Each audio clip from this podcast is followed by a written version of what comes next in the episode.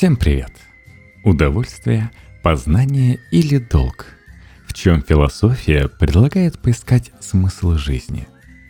Вопрос о смысле жизни – один из вечных вопросов философии, на который мы вряд ли когда-нибудь узнаем окончательный ответ.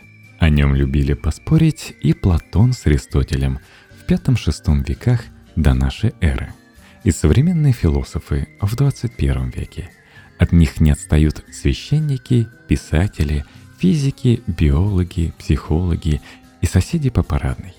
За долгую историю накопилось множество разнообразных ответов на вопросы о смысле жизни. Выбирайте любой. Текст Анастасии Бабашиной Life Media. Хотя смысл жизни – традиционный вопрос философии, исследовать его специально ученые стали только около полувека назад – Тогда философия смысла жизни стала отдельным направлением. До этого философы пытались понять, что же такое счастье, нравственная жизнь, добро, справедливость и ответственность, искали определение понятия человек и бытие и как бы, между прочим, отвечали на вопросы о смысле жизни. Почему этот вопрос все еще возникает снова и снова? Люди пока что единственные живые существа – способные на рефлексию и взгляд на самих себя со стороны. В отличие от котиков и хомячков, мы в любой момент можем отвлечься от своих занятий и спросить себя, почему из множества дел мы выбрали именно это.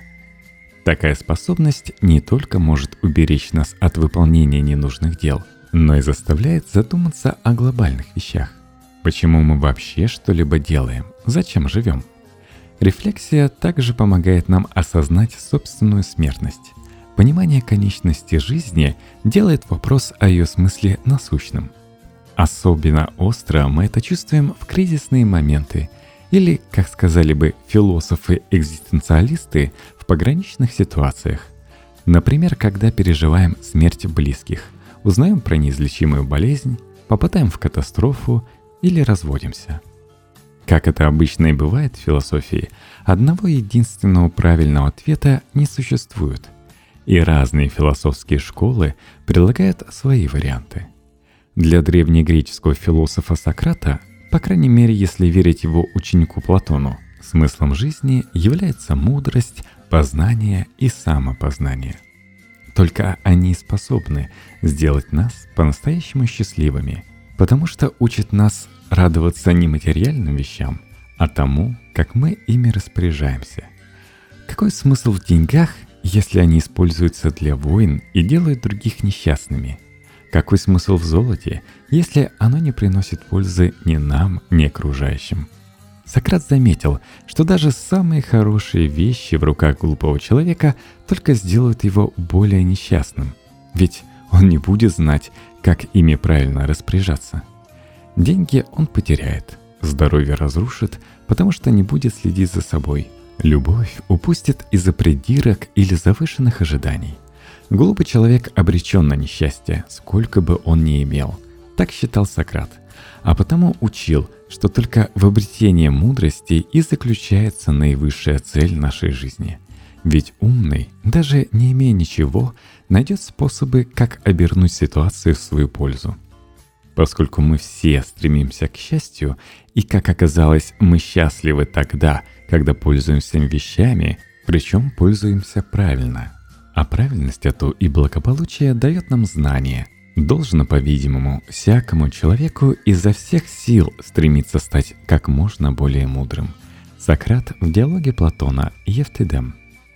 С Сократом не соглашались его ученики, известные как школа Кирианаиков – они считали, что познание субъективно, то есть истина у каждого своя, а потому мудрости учиться не надо, а лучше объявить различные радости, включая и простые телесные удовольствия вроде еды и секса, смыслом жизни. Киренаики рассуждали так. Раз будущее неизвестно, одно и то же может разным людям или одному человеку в разные времена приносить и удовольствие, и страдания, нужно жить настоящим – и пытаться каждый миг своей жизни сделать максимально счастливым. Радоваться вкусной еде и вину, хорошей погоде и встречам с друзьями. Неизвестно, каким окажется будущее, а жизнь происходит уже сейчас и складывается из вот таких вот отдельных моментов. В этом и заключается смысл покеринайски – наслаждаться жизнью и самому решать, что для тебя такое наслаждение. Пиры и вино или интеллектуальные беседы и философия. Киринайки одобряли все. Не нужно не жалеть о прошлом, не бояться будущего, но нужно довольствоваться только настоящим, да и то только каждым его моментом в отдельности. Отдельное наслаждение само по себе достойно выбора, но счастье возникает не само через себя, а через отдельные наслаждения. Цитата Киренаиков Полосеву – Взгляды киренаиков – это то, что обычно имеют в виду, когда говорят о гедонизме, удовольствие и вседозволенность. Но не все философы готовы признать, что в простых наслаждениях и заключается смысл нашей жизни. Однако и от удовольствия отказываться они не всегда готовы. Как это совместить? Древнегреческий философ Эпикур делил все удовольствия на временные и постоянные. Первые – это те, что приходят и уходят – и после них обязательно следует страдания. Например, мы были голодны, вкусно поели и получили наслаждение от еды. Но спустя пару часов снова хотим есть, а значит страдаем. И опять находимся в поисках удовольствия. И так по кругу. Позже английский философ-утилитарист Джон Стюарт Миль назовет эти удовольствия низшими и подчеркнет, что эпикурейцы советовали воздержаться от них. Вместо этого Эпикур предлагал сделать смыслом своей жизни получение постоянных или высших удовольствий душевного покоя, благоразумия и умеренности. Если мы достигаем душевного равновесия, оно никуда не уходит и поддерживает нас в сложные минуты, помогает видеть в жизни главное. Чтобы достичь такого состояния духа, Эпикур советовал заниматься самоопознанием – изучать все новое, не бояться богов и смерти, а также сосредоточиться на том, что в наших силах. Когда мы говорим, что наслаждение есть конечная цель, то мы разумеем отнюдь не наслаждение распутства или чувственности, как полагают те, кто не знают, не разделяют или плохо понимают наше учение. Нет, мы разумеем свободу от страдания тела и от смятений души – Ибо не бесконечные попойки и праздники, не наслаждение мальчиками, женщинами или рыбным столом и прочими радостями роскошного пира делают нашу жизнь сладкою, а только трезвое рассуждение и следующие причины всякого нашего предпочтения и избегания, изгоняющее мнение, поселяющее великую тревогу в душе. Эпикур – письмо Меникею. Учение Эпикура во многом перекликается с тем, что советуют стойкие буддисты – и те, и другие ищут смысл жизни в душевном покое. Только он достигается не за счет поиска постоянных удовольствий, как думают эпикурейцы, а благодаря свободе от страданий. Итак, как же перестать страдать? Тут еще несколько рецептов. Стойки считали, что мы способны преодолеть страдания, только достигнув особого состояния – апатии. И это не полное равнодушие и даже упадок сил – как принято сейчас думать, а специфическое состояние ума, которое достигается благодаря правильным суждениям и самоконтролю. Когда мы поймем, что все в мире делится на то, что мы можем контролировать, и на то, что не можем, а также начнем беспокоиться только о первых и не переживать о вторых, тогда мы начнем жить стоически – причем единственное, что мы полностью можем контролировать, это наше отношение к ситуации. Только мы сами вправе решать, переживать нам из-за плохой погоды или вместо этого одеться теплее и сосредоточиться на своем душевном равновесии и перестать страдать. Если ты огорчаешься по поводу чего-либо внешнего, то угнетает тебя не сама эта вещь, а твое суждение о ней – но устранить последнее в твоей власти. Если же тебя огорчает что-либо в твоем собственном настроении, то кто мешает тебе исправить свой образ мыслей? Точно так же, если ты огорчаешься по поводу того, что не делаешь чего-либо, представляющегося тебе правильным, то не лучше ли сделать это, нежели огорчаться? Марк Аврелий наедине с собою.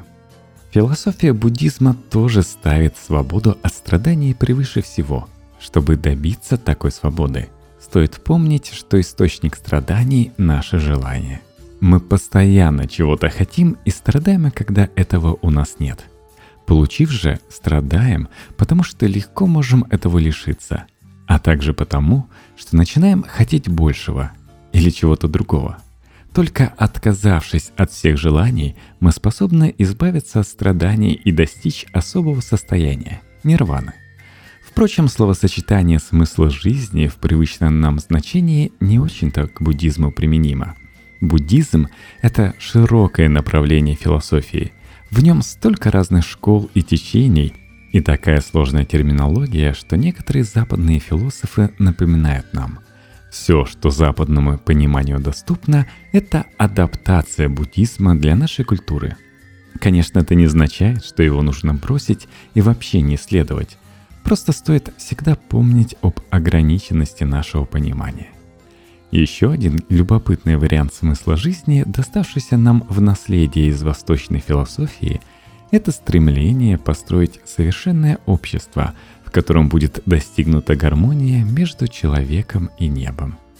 Древнекитайский философ Конфуций учит, что идеальное общество можно построить только если каждый человек будет хорошо исполнять свои обязанности и следовать своей судьбе. Он рассматривал каждого человека как винтик в большом механизме, для слаженной работы которого важно, чтобы каждый старательно исполнял свои обязанности.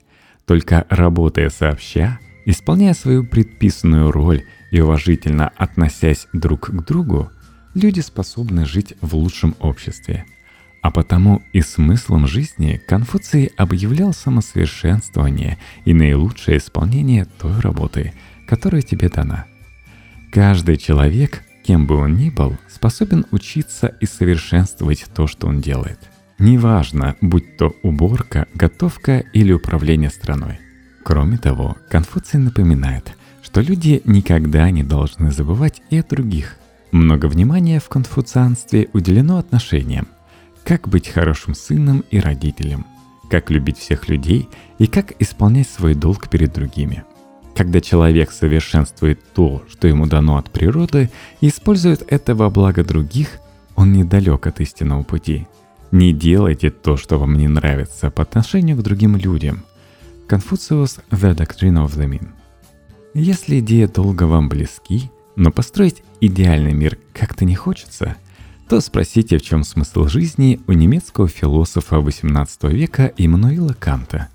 Он посоветует добровольно следовать категорическому императиву, или, проще говоря, моральному закону, который звучит так. Поступай так, чтобы максима твоей воли могла в то же время иметь силу принципа всеобщего законодательства. Иммануил Кант – критика практического разума. Кант предлагает еще несколько вариаций категорического императива, но его суть такова. Наш долг в том, чтобы жить и относиться к другим людям так же, как мы хотели бы, чтобы жили другие и относились к нам самим. Проще говоря, если унижаешь других, не жалуйся, когда унижают тебя. А если хочешь, чтобы тебя любили, в первую очередь люби и уважай других. Впрочем, Кант не поощряет эгоизм и учит – что к другим ни в коем случае нельзя относиться как к средству для достижения собственных целей. Например, любить других только для того, чтобы любили тебя. Наоборот, нужно ценить каждого человека и видеть в нем личность, или, как сказал бы Кант, конечную цель. Только жизнь в согласии с моралью и может быть осмысленной. Делать счастливыми других и быть самому счастливым, жить как утилитаристы – Однако не все философы согласны, что мораль заключается только лишь в исполнении нравственного долга. Утилитаризм учит, что действие может быть названо моральным только когда оно приносит как можно больше счастья и пользы всем вокруг.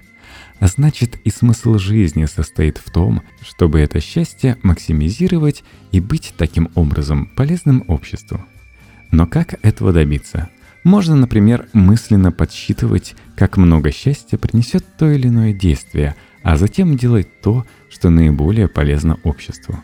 Иногда даже во вред себе, выбирая между счастьем одного или десятерых, утилитарист предпочтет количество.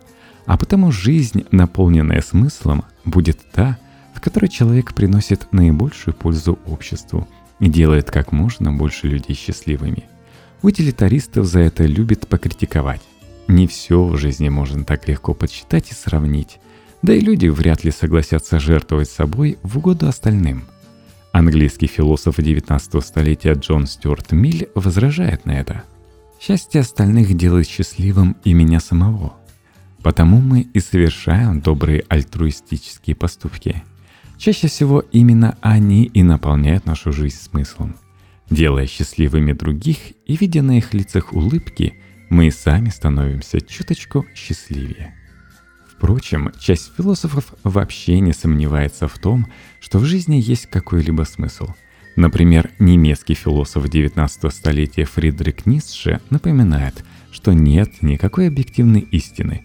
Все зависит только от нас самих, точнее от того, с какой стороны мы смотрим на вещи. У мира нет никакого смысла, как нет одной объективной истины, и нам нужно прекратить поиски – с ним соглашается французский философ 20-го столетия Альбер Камю, который тоже говорит, что жизнь абсурдна и не имеет никакого смысла, как бы мы отчаянно не пытались его найти. Все наши попытки всего лишь разные точки зрения, ни одна из которых не может быть окончательной. Он сравнивает вечные попытки человека найти всему объяснение сизифовым трудом – мы катим камень в гору, надеясь, что в этот раз удастся закатить его на вершину. Смысл найдется, и все станет ясно. Вот только камень всегда скатывается вниз. Мы остаемся ни с чем и начинаем все по новой. Жизнь бессмысленна, но это не значит, что следует сдаться и отказываться жить. Скорее стоит прекратить попытки искать смысл и заявить, что отсутствие смысла дает человеку огромную свободу. Можно делать все, что хочется, и не переживать за то, что твои действия бессмысленны. Можно, наконец, честно сказать себе, жизнь — это абсурд, но я буду ей наслаждаться. Не жалеть о прошлом, не переживать за будущее, просто жить.